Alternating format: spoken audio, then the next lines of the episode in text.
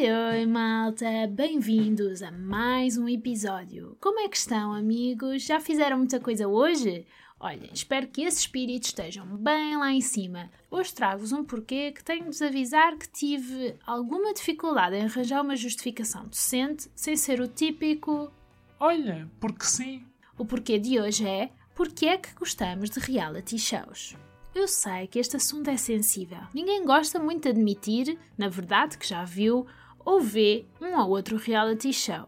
Mas porquê? Porquê é que não gostamos de admitir? Porque nós sabemos perfeitamente que aquele programa não é televisão de qualidade e que, no fundo, não existe uma razão plausível para estarmos a ver o dito programa. É verdade. Por mais desculpas que arranjamos para nos autoconvencermos que não há mal nenhum em vermos aquele programa, depois de ver, fica sempre no ar um sentimento de culpa, não é?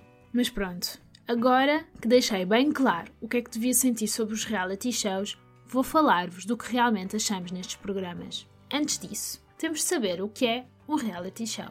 Um reality show é um género de programa de televisão baseado na vida real. Segundo o Google, podemos então falar de reality shows sempre que, notem, os acontecimentos nele retratados sejam fruto da realidade e os visados na história sejam pessoas reais e personagens de um enredo ficcional. Então, tendo isto em conta, será que os programas de alta qualidade como Os Ídolos, The Voice, American Next Top Model, Masterchef, The Biggest Loser e sim, o grande querido Mudei a Casa, podem ser considerados reality shows? É que sim, vou começar a dizer com um pouco mais de orgulho que, via reality shows, graças ao Masterchef, nasceu o meu bichinho para a doçaria. Graças à Tyra Banks, sei fazer o clássico Smice. Graças ao querido a Casa, sei que para pintar uma parede primeiro uso um primário do Leroy Merlin e só depois a tinta. E graças ao Biggest Loser, ok, eu do Biggest Loser nunca fui muito fã e optava sempre pela estratégia clássica de ver o primeiro episódio e o último.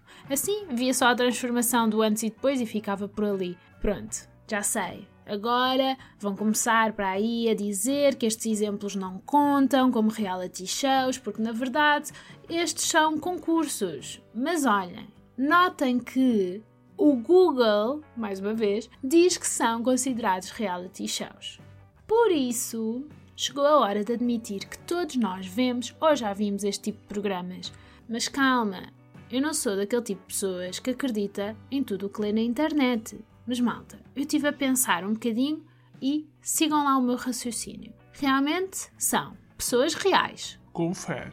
São acontecimentos reais. Confere. O formato é de concurso, sim, é verdade. Mas Todos os reality shows são efetivamente um concurso, certo? Qual é a mesma diferença entre batalhar para ficar com um solteiro bonitão ou batalhar para ficar com um troféu em forma de travessa e 36 mil euros numa bolsa de estudo no Le Cordon Bleu? hum, pois, bem me parecia. Agora também vos deixei a pensar, não é? Mas malta, a grande diferença está no tipo de concurso.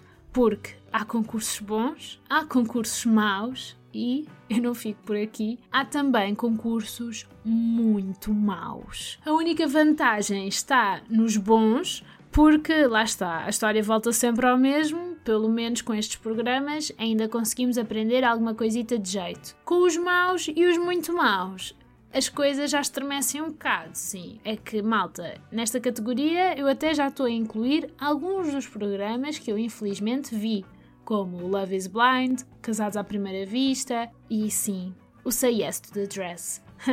Brincando, o último eu não me arrependo. Mas qual será a explicação lógica que nos leva a ver estes programas e a gostar?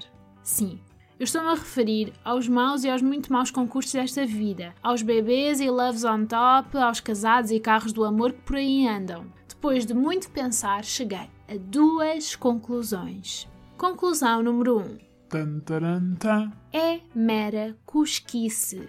É verdade que gostamos de seguir as vidas das outras pessoas e principalmente vidas diferentes das nossas.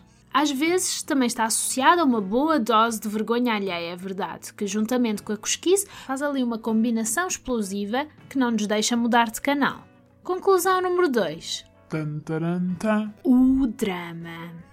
Sim, não há nada como um bom drama para nos deixar agarrados ao ecrã. O que é que o João disse à Maria? A troca de palavras, da canada já tão abofetada, deixa-nos sempre na ponta do nosso sofá, não é verdade? Bem, Confesso que estas foram as únicas duas explicações que eu consegui arranjar. E eu ainda pensei um bocadinho neste assunto durante um tempito, está bem, malta? Seja qual for a explicação, toda a gente tem o direito de ver o que bem lhe apetece.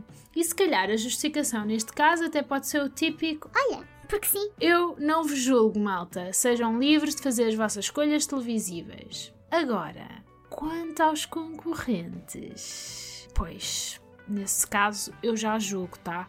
Mas pronto.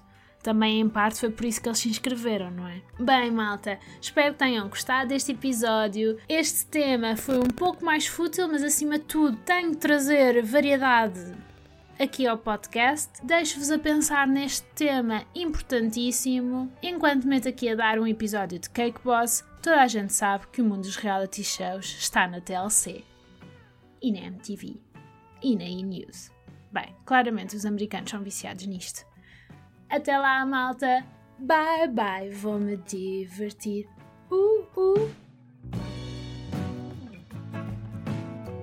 A única vontade. A única vantagem. Vantagem.